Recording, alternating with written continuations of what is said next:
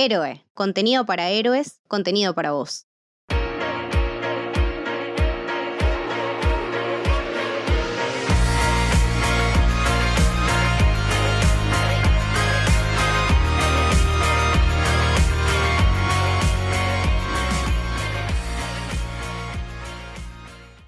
Bienvenidos, bienvenidas al Camino del Héroe. Mi nombre es Lucho. En esta ocasión estoy con Mili. ¿Cómo va Lucho? ¿Todo bien? Todo tranquilo. Y con Camito. Buenas, buenas, ¿cómo va? Y en este episodio vamos a hablar de un peliculón que se llama Don't Look Up.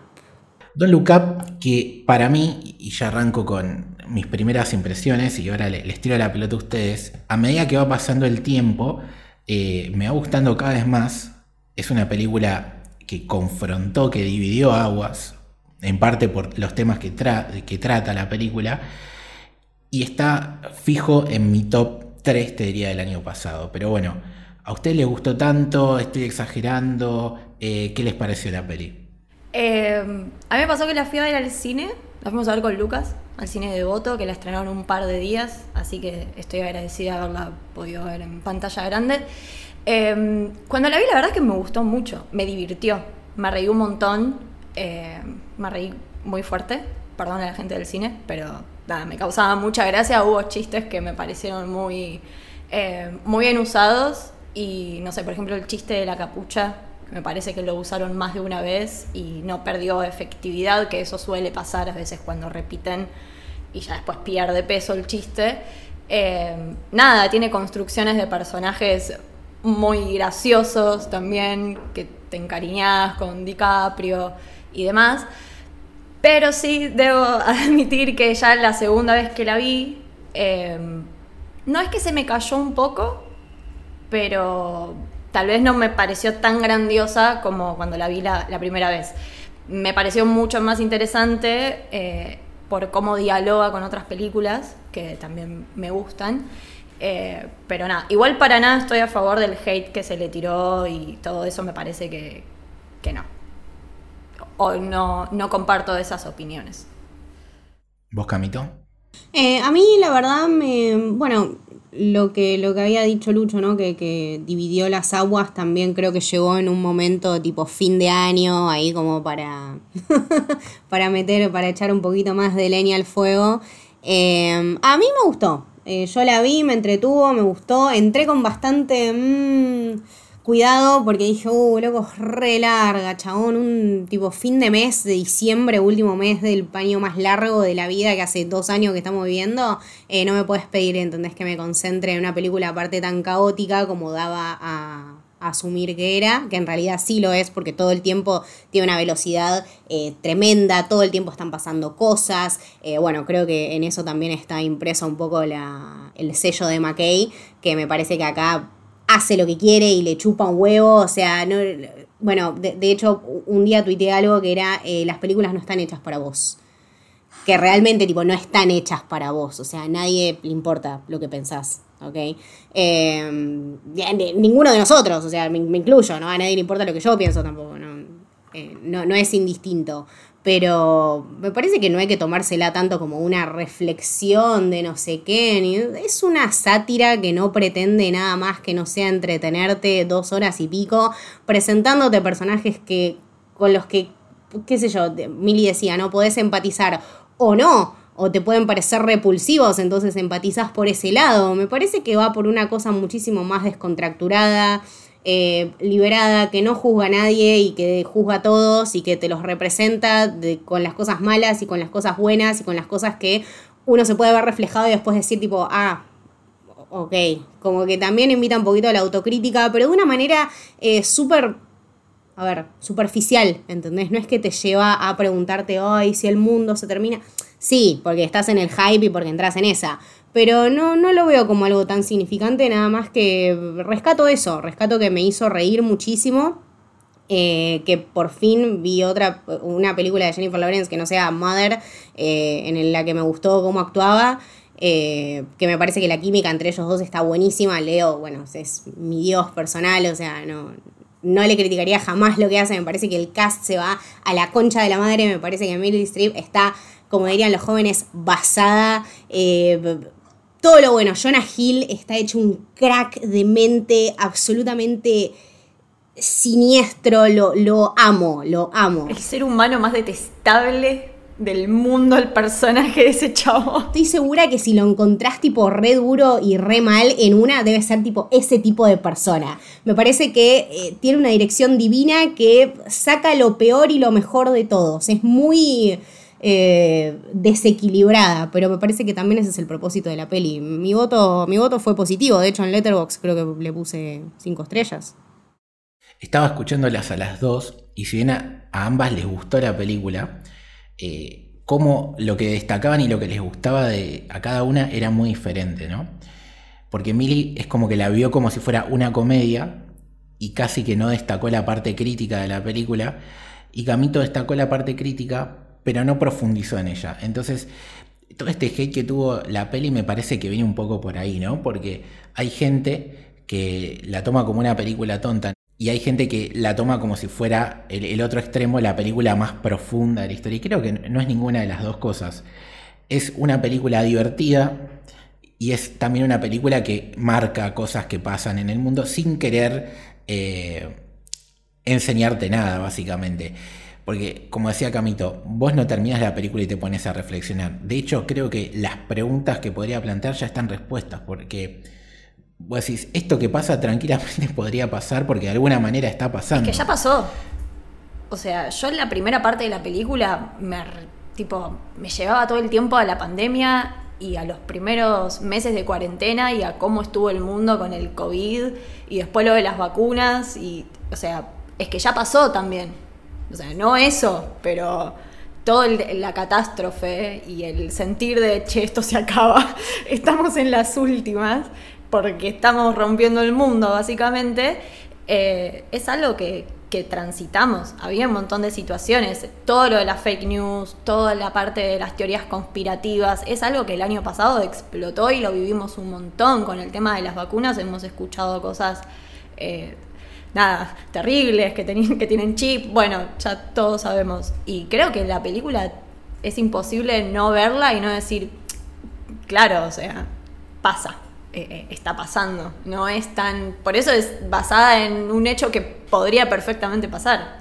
Sí, que, eso es el que te deja ese sabor medio amargo porque si bien ya sabes que pasa, que pasó y que va a pasar, te lo dice de una manera tan burda, tan obvia la película. De hecho, la parte final, ¿no? Que el meteorito ya se ve, o sea, está en el cielo. Es una cosa que se está aproximando a la Tierra y el lado de los negacionistas es, la excusa es no mires para arriba. Y hay gente que lo consume y lo aprueba. Entonces, no hay nada más ridículo que decirte, che, no mires para arriba porque hay un no quiero que veas el meteorito que te digo que no existe, pero existe y, la única forma que encuentro para sostener mi argumento es decir, no, mire, no lo mires. Sí, sí. Es que es el típico aparte argumento de la gente de derecha también. Es ese argumento que no es un argumento. Como cuando a Jennifer Lawrence le, le dicen, bueno, pero se llama como vos el meteorito. ¿Qué tiene que ver? la piba se queda ¿qué tiene que ver que tenga mi nombre? O sea, tiene su nombre porque lo descubrió. Que también me parece algo que tiene un peso enorme para el personaje de ella. Termina siendo como una maldición casi que ese meteorito tenga su propio nombre. Pero es, te encontrás con, como decías vos, Lucho, con esto de, bueno, no lo mires. Si no lo miras, no pasa nada. No existe, no existe, claro. Y después como, bueno, no, pero tiene tu nombre el meteorito. Algo habrás hecho, o sea, faltaba que le dijeran. Totalmente, totalmente. Es que ese si, no lo mirás no existe, lo, podemos aplicar a, un montón de cosas que pasan en el día a día también, ¿no? Y sin irnos a la pandemia y demás, es como la típica, vas por la calle y está el tipo que ve una persona pidiendo comida y, ves que ni siquiera lo mira a la cara, como diciendo, bueno, si no lo miro esa persona no existe y la realidad no me golpea en la jeta. Solo que acá de vuelta lo llevan a un nivel burdo que es parte del tono que tiene la película constantemente. Camito lo destacó habló del dios Leonardo DiCaprio y me parece que es clave destacar el, enorme cast. Si quieren, podemos ir repasando un poco uno por uno qué les pareció, quién les gustó más, quién les gustó menos. Eh, obviamente empezamos por el uno, por el dios Leo DiCaprio, haciendo al doctor Randall Mindy. ¿Qué, les copó este personaje? Eh, a mí lo que más me interesó era que es. A ver, todo. Bueno, tiene todo un camino que es muy interesante y si se quiere, no sé, yo lo describiría como, lo, o sea, de alguna manera es, pero no es el camino del héroe, es tipo una cosa que va y viene todo el tiempo y que tiene unas disyuntivas bastante, bastante extrañas y bastante fuertes, pero que bueno, que de alguna manera fue eh, el héroe en esta situación, entre comillas. Es muy extraño porque ni siquiera es un antihéroe, es un personaje muy, muy particular. Eh, bueno, todas, todas las, las esas ansiosas que tiene todo el tiempo. Y de hecho vi muchísimos videos de lo que era el behind the scenes y la cantidad de frases y la cantidad de momentos improvisados que hay y te, realmente te das cuenta que es un tipo que excede la actuación, ya es algo que lo excede a él, ¿no? Como que se, se, compenetra tanto con todos los personajes eh, que logra estas performances súper super limpias y, y súper atractivas, ¿no? Porque eh, es un tipo que te lleva por todos los estadios, ¿no? O sea, está abajo y nadie le cree y después está en la recontra cima y la está pasando re bien con un minón, no sé qué, y después, como decías vos, la realidad viene y le pega en la jeta. Y es terrible, me parece que uno de los momentos más tremendos eh, me pareció ese, ¿no? Cuando a, Leo lo descubre su mujer, que es eh, Rose de Two and a Half Men. Todos lo, todos lo recordamos, chicos, todos vimos Two and a Half Men alguna vez. Eh, viene, ¿no? Y le dice, bueno, yo te vine a buscar, no sé qué, bueno, lo encuentra con Kate Blanchett, que bueno, por favor, o sea, no quiero decir que, no quiero decir con cuál me quedaría, pero claramente, bueno, en fin. Eh, y le empieza a tirar todas estas eh, pastillas, ¿no? Le dice a la mujer, bueno, le dice a Kate Blanchett, bueno, si vos querés, esta persona viene con todo esto, tiene esto, esto, esto, esto y esto, y lo ves ahí completamente desarmado, ¿no? Esta, eh, esta persona que se vino construyendo para los ojos de la única persona que él pensaba, aparte que, lo respetaba de alguna manera, y se termina dando cuenta que, al final realmente no es así. Entonces, eh, ese golpe mismo con su realidad, bueno, después toda la parte ridícula de cuando eh, va ahí a, no sé, a la cena de Navidad con la mujer, una, una, pelotudez tremenda, pero que es muy gracioso, ¿entendés? Porque es tan película yankee que duele, o sea, todas tienen eso en algún momento. A mí lo que me pareció el personaje de DiCaprio, que no sé si es eso, es la sensación que me dio a mí, es un personaje muy meta. Porque es como vos tenés la información de que DiCaprio es un sex symbol. Y en cualquier multiuniverso va a seguir siendo un sex symbol. Aunque no tenga una pizca de facha. Porque la película, dale, no tiene una pizca de facha. O sea, cuando están los hijos viéndolo en la tele, que le dicen, papá se recortó la barba, está re lindo. Mentira, o sea, está igual que siempre. Y eso me pareció muy, nada, como muy gracioso. El hecho de decir que nosotros sabemos que el chabón siempre fue el cari lindo de Hollywood en algún momento, que es, es lo más, que es hermoso y, en la película, al contrario, me pareció hasta que lo afearon un poquito, tipo el rulo ese que le hicieron ahí, que era, me da ganas de raparlo. Eh, bueno, me, pareció como muy gracioso cómo lo tomaron por, por ese lado y cómo se forma toda esta figura que termina siendo medio un personaje de redes y cómo él contesta los mensajes de estas teorías conspirativas, me, me encantó. Y nada, el chabón la rompe. Pero me lo tomé más como por ese lado. Me pareció un personaje re interesante por, por todas esas cuestiones más de los códigos que conoce el espectador que la está viendo. Sí, eh, con DiCaprio lo que pasa es que el tipo está en un nivel tan alto que quizás otro actor, si hubiera interpretado su papel, estaríamos elogiándolo por demás. Pero como es él, uno se acostumbra a, la calidad de, de, detalle, de improvisación, como decía de Camito, de los gestos, eh, los tonos de las voces, todo. Eh, pero bueno, es, una más que se le suma. Lo que me. Perdón, me olvidé de algo. Algo que sí quiero destacar, que me pareció como un flor de guiño, es la segunda vez que él va al programa de este talk show, bueno, no sé, el programa de Kate Blanchard, eh, y se saca enfrente de la cámara y la cámara de la tele lo empieza a filmar en un primer, primerísimo plano. Bueno, ese guiño es un flor de guiño a Network de Cinder Lumet de acá a la China y me pareció hermoso y quedó bellísimo en la película. Aparte, nada, Network también tiene bastante relación con Don Look así que me pareció que estuvo muy bien. la verdad que sí, y, nada, DiCaprio es esto, ¿no? Un tipo que nos tiene tan acostumbrados a, brillar y, destacarse que cuando interpreta esto nos parece hasta normal por quién es y si fuera otro actor seguramente eh, elevaríamos los elogios. Y, nada, la, rompe y yo quiero destacar, aparte de todo lo que dicen ustedes, cómo él representa también... Eh, la capacidad del sistema para comprarte, ¿no? Porque por más ridículo que sea todo lo que plantean los políticos, los medios, de alguna manera terminan adaptándote y agarrándote incluso una persona como él que parecía de las más sensatas. Afortunadamente para el personaje hace ese camino del héroe y, logra revertir ese error y bueno, termina cerrando bien su arco. Sí, de hecho rompe la profecía, porque de hecho en la, en la escena donde el CEO le dice cómo va a morir, que le dice vas a morir solo, y él al final no muere solo, muere con toda su, familia e incluso hasta sus amigos. Y la profecía para Meryl Streep no, porque se termina muriendo como él le dijo. Eso es un guiño que está también, está muy bien y es un lindo cierre también para el personaje de él que, como dice Camito, transita todo un camino para que no termine muriendo solo. Claro, no solamente rompe la profecía, sino que le gana al sistema, ¿no? De alguna manera, que es el que lo había corrompido a él. Y destacar también que DiCaprio se involucró muchísimo en la película. Al principio no estaba a gusto, no, le llamaba tanto la atención. Después sí, y se puso la película al hombro. Fue parte de las improvisaciones. Y también tengo entendido que junto a McKay en un momento participó en la escritura del guion para incluir y convencer la participación de Jennifer Lawrence. Fueron como juntos las dos personas que dijeron, esta chica tiene que ser Kate Diavinsky. Y la verdad, a mí, yo particularmente la adoro a la actriz, Camito ya dijo que no tanto, me parece que la rompe absolutamente, está bellísima como siempre, pero no es lo más importante, sino que me parece que está muy bien, maneja los tonos, es la voz de la conciencia, es nuestra indignación representada en la película y la rompe en esa escena también mirando a la cámara, explotando de bronca.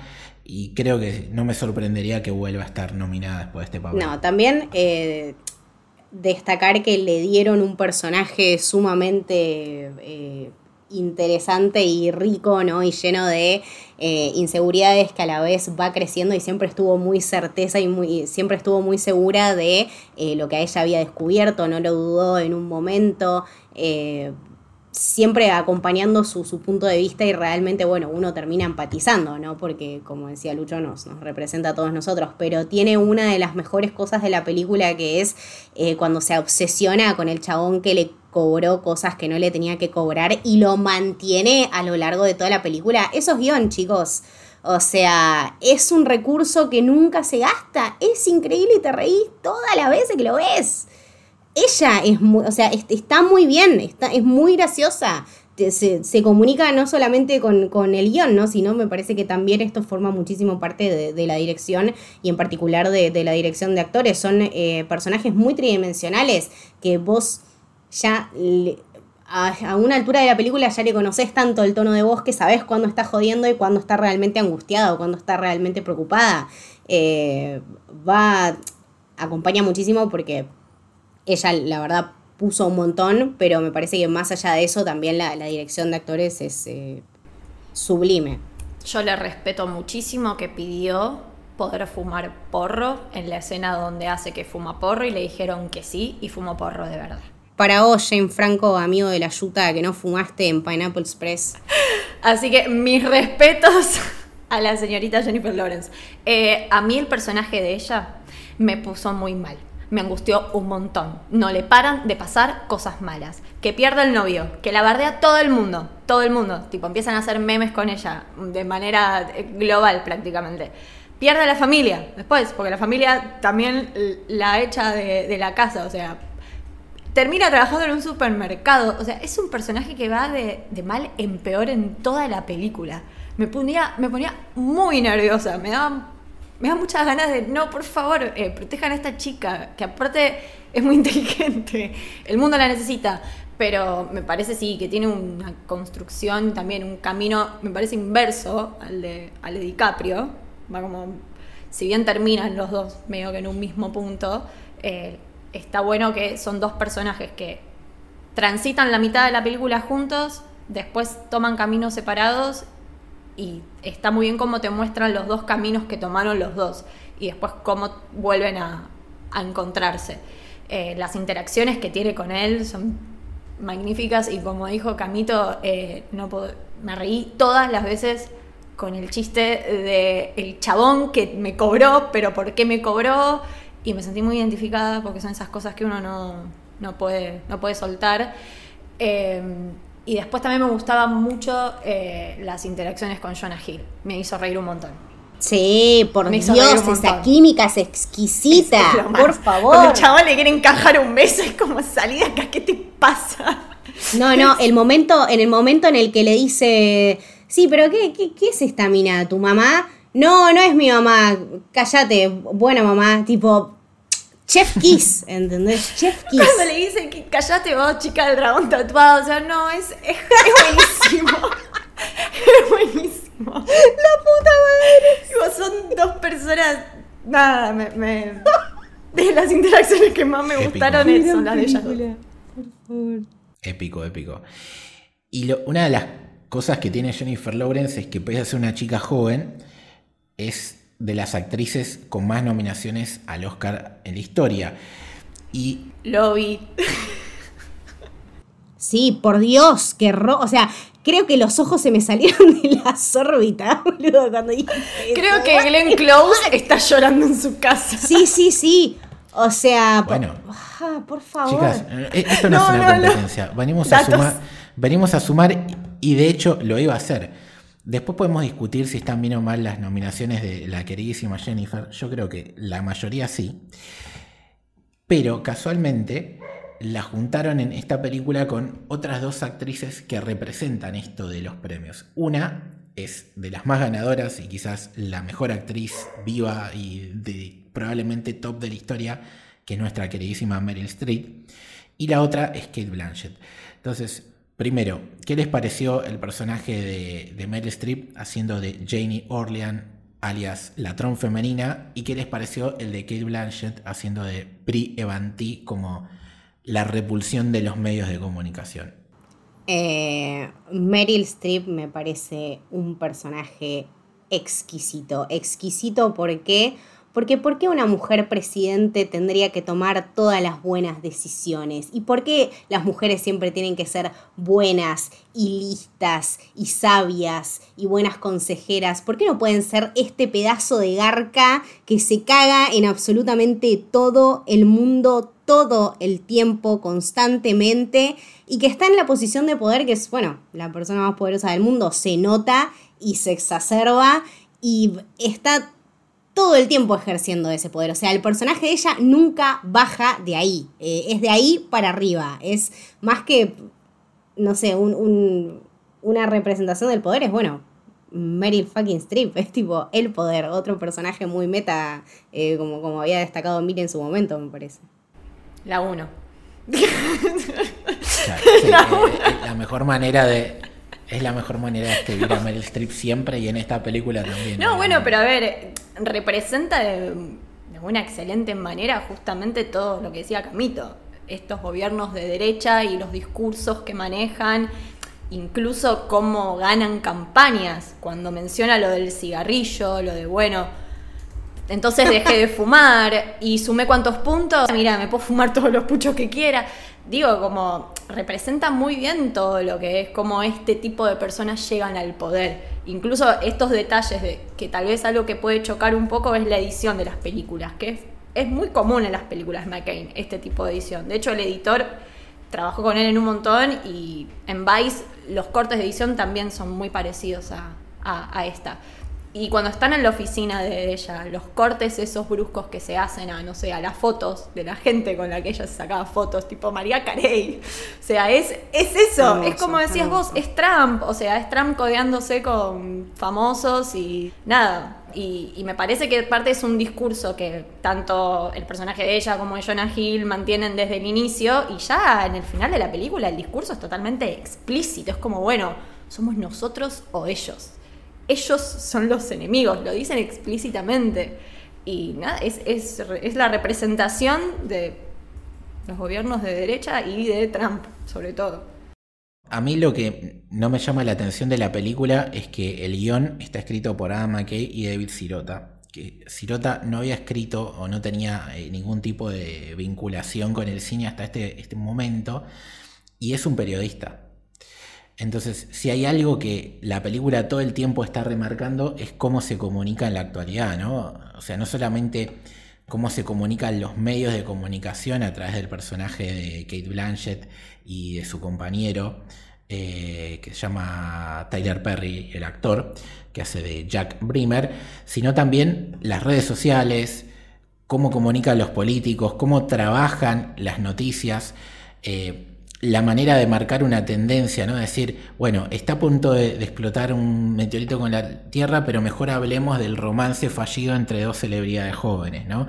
Digamos, eso me parece brillante y creo que más allá del muy buen trabajo en general del guion y de McKay y Sirota, en el personaje de Kate Blanchett resalta su experiencia como periodista a la hora de, de hacerle un personaje tan irritante y entretenido es de ver. Como decía, como decíamos antes con Meryl Streep de lo que representa cada personaje. O sea, cada uno es claro la función que, cumplen y qué quieren que refleje cada uno de, ellos. Kate Blanchard y de hecho todo ese programa en sí, todo cómo se construye, porque después terminas conociendo medio cómo es la dinámica, esto de son todos remables y acá todos venimos a pasarla bien y, y nada, bueno, es como decíamos, bueno, esta gente está en el poder porque también existen estos programas y este tipo de personas que informan de esta manera y también es según el cuentito que te cuentan y cómo te lo cuentan y quién te lo cuenta. Entonces como representan también muy, muy bien eso. Bueno, esta gente está acá gobernando porque esta gente está acá informando, o sea, es dos más dos. Bueno, de hecho en, Succession se ve muchísimo más que claro. Hay un capítulo que, en el que literalmente eh, todos en Waystar Rolco eligen a dedo a eh, un presidente. Entonces, esto de vuelta de los medios de comunicación influenciando directamente eh, las elecciones de la gente. Porque, nada, es un... A ver, es un concepto con el que estamos lidiando desde los años 60, ¿no? De que el libre albedrío, la verdad que no es el libre albedrío y jamás tenés tanta libertad como pensabas que realmente tenías. Eh, acá nada más que se ve, bueno, de, una forma mucho más liviana y mucho más eh, llevable, ¿no? Como que decíamos, no te lleva a la reflexión dramática, sino, bueno, a, cagarte un poco de risa y decir, uh, sí, que hijo de puta. Y bueno, ¿qué le vamos a hacer? Estamos acá. Tal cual. Después ya lo recontra destacamos a, Jonah Hill, que hace de Jason el hijo, entre comillas, de la presidenta y el jefe, y el jefe de gabinete. Después tenemos como el buen tipo, ¿no? Por excelencia, y, que es parte del sistema, que es el personaje del doctor Clayton Teddy, que es el jefe de la oficina de, este grupo de defensa planetaria de la NASA, que parece ridículo, y la, la película en sí misma te dice, existe esto, amigo. Eh, que ese es como quizás el, menos, eh, si bien está muy bien el actor Rob Morgan, creo que es el, menos, que, menos capas tiene, ¿no? Es como, es bueno, es el que los trata de ayudar y, no mucho más. Se destaca pero no, no, brilla, por así decirlo. Y el que sí quiero destacar y, y que hablemos un poco, porque a mí en lo personal me irritó, me genera violencia porque es algo súper actual es el personaje del genial Mark Rylance haciendo de Peter Irwell, este CEO de tecnología Bash. Eh, no sé si les genera la misma bronca. Qué, cosa tan extraña, ¿no? Qué concepto de personaje tan perturbador. Eh, me llevó directamente a pensar, bueno, la voy a estar ahora cantando en mi cabeza todo el tiempo en Jeffrey Bezos y bueno, en, la parodia esa maravillosa que hizo Bob Burnham hace más o menos un año. Eh, y aparte que está representado de una manera que te incomoda todo el tiempo. No sabes si realmente entiende lo que está pasando. Me, pasó, eh, salvando las diferencias, como que está alejado de todo corte un doctor Manhattan. Tipo que lo puede ver y lo puede hacer todo y al chabón le chupa un huevo porque ya sabe lo que va a pasar porque él lo maneja porque tiene toda la guita. Eh, props up al actor porque la verdad no me, generó muchísima incomodidad todo el tiempo. En ningún momento me sentí, pero ni siquiera eh, lo sentí gracioso, ¿entendés? Lo sentí como súper preocupante. Una figura ahí que se alzaba sobre todo eh, como una sombra, pero que a la vez como que uno no lo tiene en cuenta hasta que realmente lo tenés en cuenta. Y siempre está ahí, viste, con esa cara medio extraña, no, ese tono de voz súper perturbador. Un personaje horrendo. Me pone, me pone ahora la piel de gallina. No me gusta, chicos. No, no, no. Me, me incomodó muchísimo. Es que yo creo que no nos gusta y nos incomoda porque de hecho son como los que gobiernan el mundo actualmente. estoy muy politizado, estoy muy politizada. Pero, pero nada, eh, me parece que es está muy bien y es muy inteligente esto de, bueno, los malos ahora ya no son los excéntricos con los autos caros y con los trajes, ahora son Bill Gates. O sea, son estos chicos medio frikis y nada, con remeritas y decís, eh, son los que controlan el mundo en definitiva, porque son los que toman las mayores decisiones. Entonces, eh, y que aparte el, concepto este de la meritocracia, ¿no? Que son todas estas historias que encontrás de, ah, estos chicos empezaron en el sótano de su casa, sí, en un sótano de su casa que tenía cinco pisos, que el padre era dueño de un Claro, después te vas enterando de las otras capas. tuvo una beca de no sé dónde y que después le fundaron un proyecto de un millón de dólares. Entonces, ¿dónde están los logros realmente? ¿Y cuánta gente hay detrás? Eh, es algo muchísimo más oscuro de, lo que nos imaginamos, ¿no? No siempre tenemos que fijarnos en la fotito de Twitter, la boludez de Facebook, hay que, hay que ir un poquito más allá. Eh, y bueno, Internet eh, actúa ampliamente, ¿no? Sobre ambos bandos, te puede cagar la cabeza como también te puede brindar un montón de conocimiento y un montón de fuentes para que vos justamente armes tu punto de vista pero es esta persona que ni siquiera necesita un punto de vista porque esa persona es el punto de vista, llega a ese, a ese estatuto casi que lo sentís como, como si fuese un dios, ¿no? Para todos nosotros, porque realmente eh, manejaba el destino de la humanidad, el chabón, y, y fue a lo único a lo que la humanidad apostó. ¿sí? O sea, no le creían a un científico que les decía, loco, hay que hacer algo con esto ahora, pero sí le creían al chabón con la maquinita linda y con los robots, ¿entendés? Y después se querían matar porque ya no había otra salida.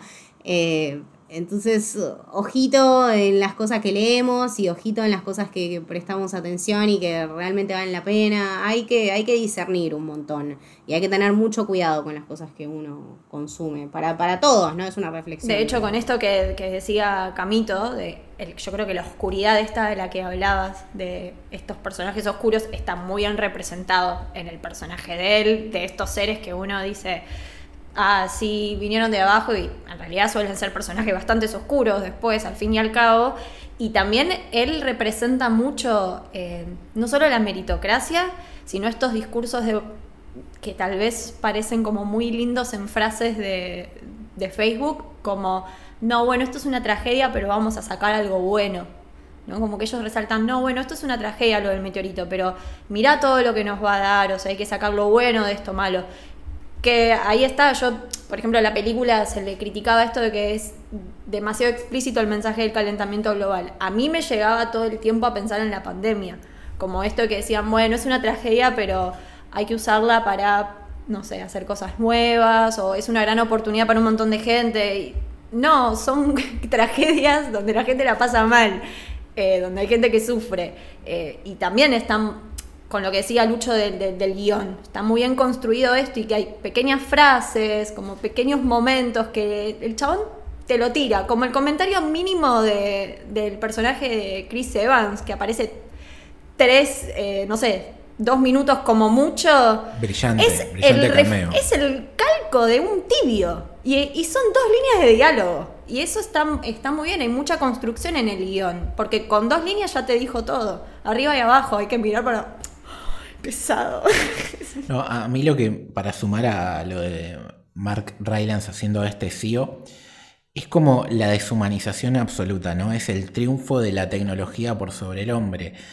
Y todo el tiempo tiene esta cosa de que te hace dudar de si realmente el chabón tiene la capacidad de ayudar y, no la usa porque es un sorete, que sí, o aparte tiene cierto conocimiento, confía tanto en su producto pero en verdad están totalmente en bolas, que también, que es lo que termina pasando al final. Y obviamente es una metáfora viva de cómo Estados Unidos de alguna manera quiere tener el control de todo, hasta incluso de la humanidad, ¿no? Porque cuando está el movimiento, sí, mira para arriba, contra el no mires para arriba, y Rusia empieza a, tratar de hacer su propia misión para salvar a, la humanidad, misteriosamente se le va al carajo y, le explotan las bombas nucleares que tenían para hacer eso. Eh, y eso es parte justamente de lo que logra este muchacho, que se saca la careta y, y te dice, no, pero ¿saben qué? podemos no solamente destruir el meteorito, sino agarrar parte del meteorito, que caigan algunos pedazos, que sea mierda a algunas personas, y sacar recursos de ese meteorito. Entonces ahí te das cuenta que lo que importa es siempre el bienestar de algunos, sino el de todos. Eh, yendo un personaje que para mí no es tan destacado, no porque sea un sorete como este muchacho, sino porque a mí en lo personal me pasó que me parece que si no estaba, eh, era lo mismo la película, que es el de Timothy Chamalet como Yul. Mm, lo sentí que dentro del guion que tanto estamos destacando era el... Eh, si no lo ponías no pasaba nada. ¿A usted le pasó lo mismo? Era el que tenía que dar el rezo en la cena, en la última cena. Creo que fue la única función que tenía su personaje, era dar ese discurso. Claro. Sí, o hacerle hacerle un poco la vida más amena al personaje de Jennifer Lawrence, ¿no? Como que también vemos que, no sé, cambia un poquito su, su perspectiva tan negativa. Eh, tienen este flash donde dice, che, nos casamos, bueno, sí, ya nos casamos, ya fue. Eh, entonces, nada, creo que estaba más para eso que por otra cosa. Y bueno, tiene una de mis improvisaciones favoritas que cuando están ahí en el súper y le dice, tipo, DiCaprio le dice, este es salmón natural y este es salmón criado en un laboratorio. A ver, eh, boludo, se ven distintos, ¿entendés? Y el chabón hace esa de, oh, me encantan esas papas fritas. Las papitas. Buenísimo, eh, las papitas, las papitas. Eh, esa, fue la parte más destacable, ¿no? No tengo mucho más para decir. Sí, aparte es como, bueno, sumar una figurita más a este álbum plegado de, de nombres increíbles.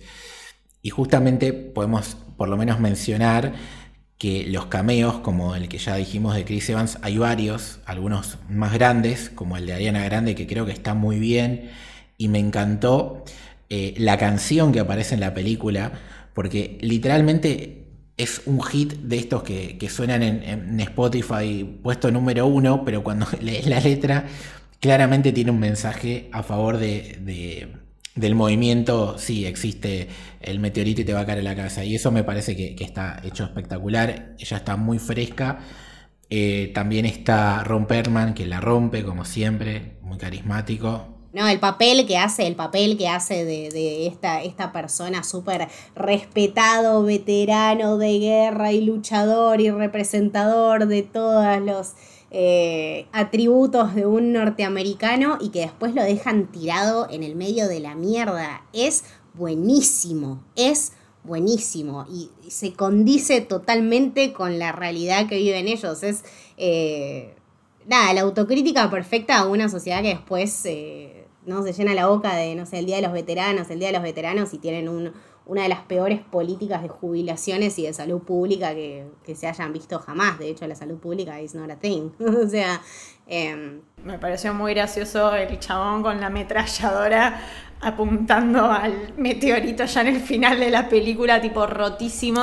Y no solamente que representa los ideales más bajos de ciertos pensamientos, sino también esta figura cuando dicen Washington necesita un héroe ¿no? Como cómo lo ven Estados Unidos, de, que también me parece que es una sátira eso, o sea, se lo están tomando como un chiste, o sea, chicos, si se está cayendo un meteorito, Estados Unidos no va a ser el único país en el mundo en que trabaje en cómo poder hacer que el meteorito no colisione.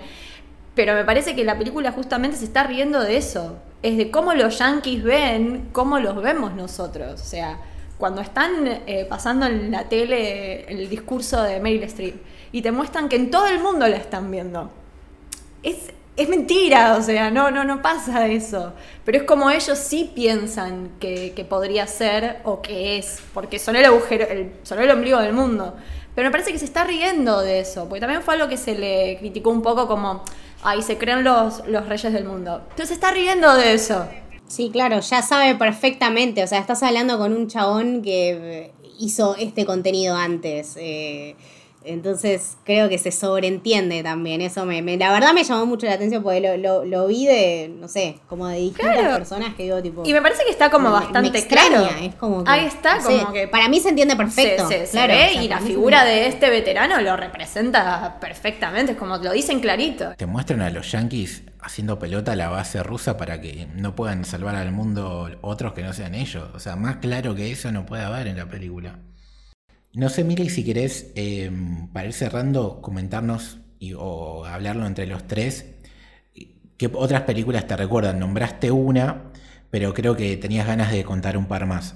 No, bueno, algo que también se, se dio mucho en Twitter fue esta comparación que hicieron, que para mí no es tan así, pero es como, bueno, Idiocracy lo hizo en los 2000.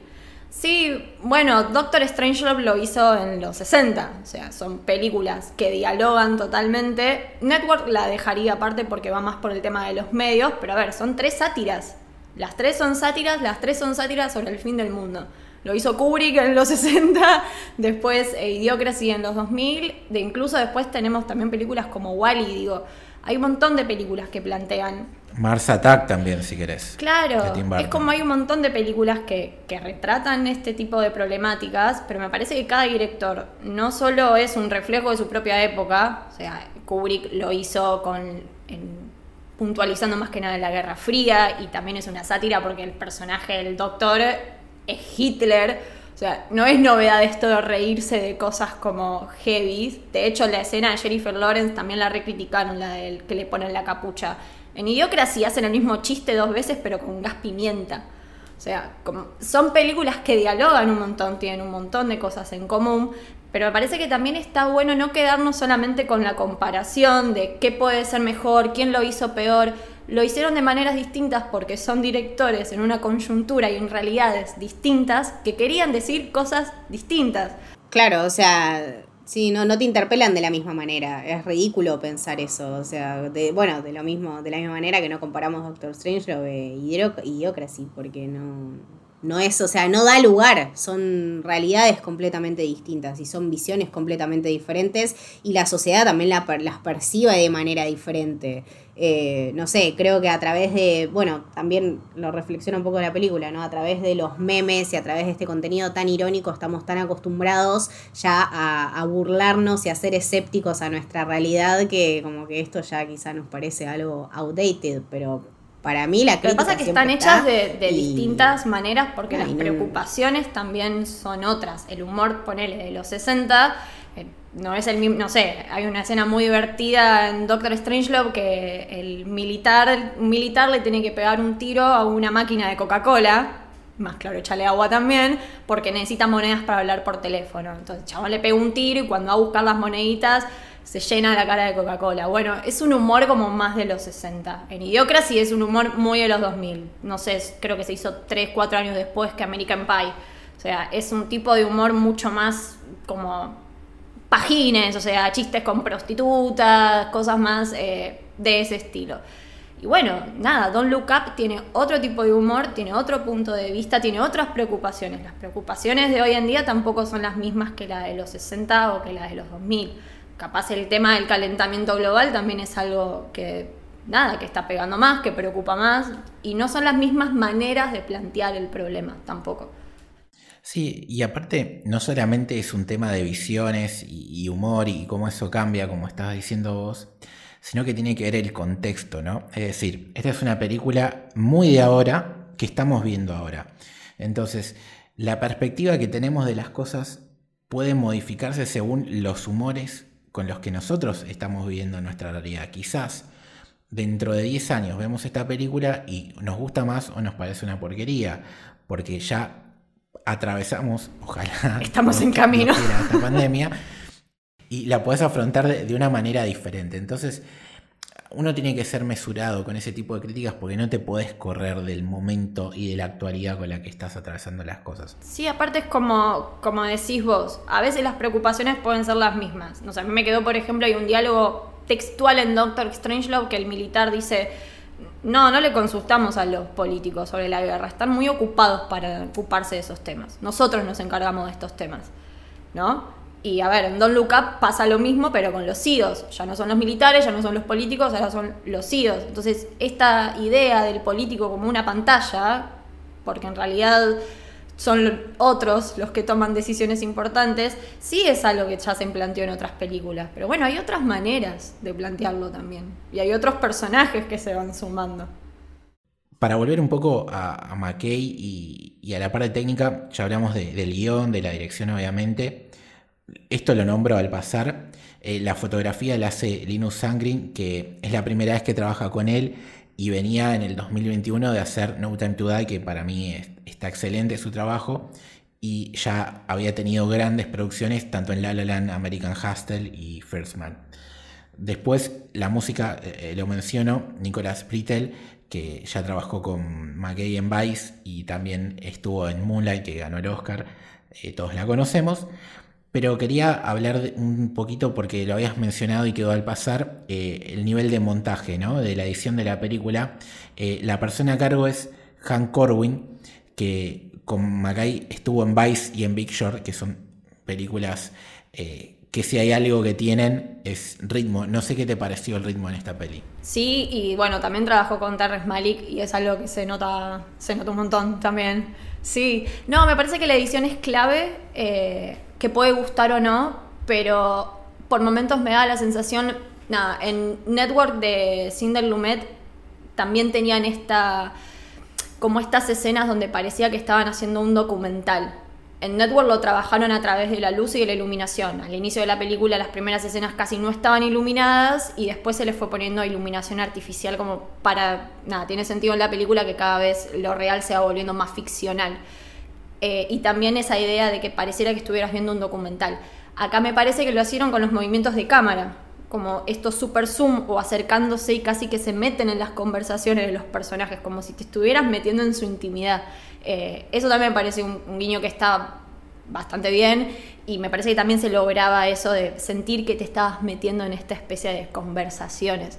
Eh, yo por ese lado la edición me pareció que estaba muy bien y que creo que lograron lo que querían, que era eso, dar esa sensación de medio documental, más o menos parecido a algo así. Y después el ritmo de la película me parece que es muy pareja, o sea, literal en el, en la, a la hora y a los 11 minutos, que es la mitad de la película clavada, empieza el conflicto con el CEO y con que ahora hay que explotar el, el meteorito y que, bueno, como que está muy bien dividida y eso está muy bien hecho porque, y es inteligente también, porque si el conflicto siempre hubiera sido que el meteorito iba a caer, era un conflicto que se te caía muy rápido. Entonces me parece que está muy bien construido eso de, bueno, además de esto necesitabas algo más. Y aparece justo en la mitad de la película. Creo que por eso también se hace muy dinámica. Ahora, eso que estás destacando habla de una cohesión de, equipo impresionante, ¿no? Porque eh, tenés que tener un planning a la hora de escribir el guion perfecto para ayudar al montajista a que logre ese punto exacto intermedio de la película donde se desata el conflicto y gira ¿no? la trama. Y no es casualidad justamente de que tanto el guion lo haya escrito Mackay como que sea el tercer trabajo consecutivo que tiene con Han Corwin a la hora de, montar la película. Entonces, esos quizás son a veces los pequeños detalles de trabajo que uno no ve y cuando te lo pones a analizar como está haciendo Millie, le da una plusvalía a la película.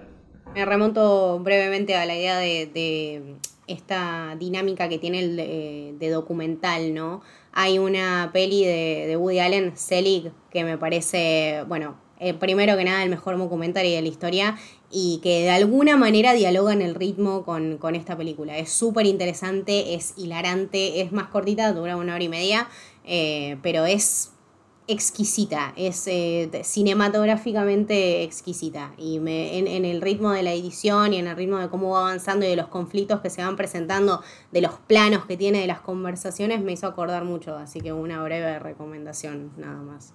Sí, y para hablar eso que dijo Mili de, cómo la, cámara hace zoom. A veces, para destacar un director, no tenés que hablar tanto del plano secuencia eh, y todo eso, sino simplemente con esos detallitos habla de la visión y de lo, que el tipo quiere aportar. ¿no? A veces quedarnos con esos pequeños gestos eh, es también un, detalle técnico destacado del director y su capacidad. Creo que recorrimos la película de punta a punta, hablamos técnicamente del guion, de los actores, eh, otras películas que dialogan con ella, eh, la polémica alrededor y demás. Entonces, si les gustó, sobre todo el aporte de estas dos increíbles chicas que, son parte de Héroe y que tanto quiero particularmente, ¿dónde te pueden seguir, Miri? en Twitter, como Disilian, con doble S y guion de abajo. Eh, en el camino del samurái, ahí hablamos de anime y demás cositas, también de la familia héroe. Sigan el camino del samurái, está full, Shingeki no Kyojin, chicos. Por Dios, mejor top análisis, top análisis de todos los que salieron. O sea, incluso eh, mandaron gente a ver eh, Shingeki y les encantó. O sea, así de buenos son los análisis. Lo escuchás y vas a querer ver la serie. Es tipo, ya está. Qué, dupla con Leti aparte. Y a vos, Camito, ¿dónde te pueden leer, escuchar y demás? A mí me pueden seguir en Twitter y en Instagram como Camito del Héroe. Eh, me pueden escuchar acá en Camino del Héroe, siempre haciendo eh, recomendaciones desafortunadas como pelis de Woody Allen. No, no, de ninguna manera. Muy, afortunadas. Eh, antes de hablar de las redes de héroe y eso, les contamos que existe el Club del Héroe, que solamente por 200 pesos por mes, que es algo que hoy en día es muy económico, tienen la chance de sumarse a un Discord exclusivo donde hablamos absolutamente de todas estas cosas y mucho más. Y para mencionar esto hay que hablar de Florencia Cañete y de Matías Potelfiola, que son dos de los nuevos integrantes de nuestra hermosa comunidad. Así que nada, queríamos destacarlos y dedicarles a ellos este episodio. Bienvenidos. Eh, de una película que, que, nos gustó tanto y que da que hablar y seguramente hará que hablar ahora con los Oscars. Si quieren seguir a Héroe y a Camino del Héroe, ¿dónde lo pueden hacer, Camino? Eh, al podcast que es Camino del Héroe lo pueden seguir como Camino Héroe en Twitter y Camino del Héroe en Instagram. Y a Héroe, que es la productora de este podcast y muchos otros podcasts, la pueden seguir como arroba sos héroe tanto en Twitter como en Instagram. A vos, Lucho, ¿dónde te podemos seguir y escuchar? A mí acá en Héroe y si no quieren verme decir pavadas en Twitter en L Torres Toranzo. Torres con S, Toranzo con Z. Una cosita más, eh, hacemos streams en Twitch en Héroe Producciones, a veces analizamos trailers, a veces simplemente nos juntamos a hablar de las cosas que nos gustan juntos porque nos gusta compartir nuestra vida y nuestros momentos con la comunidad y tomar algo y pasarla bien. Y bueno, esperemos que les haya gustado el episodio. Adiós.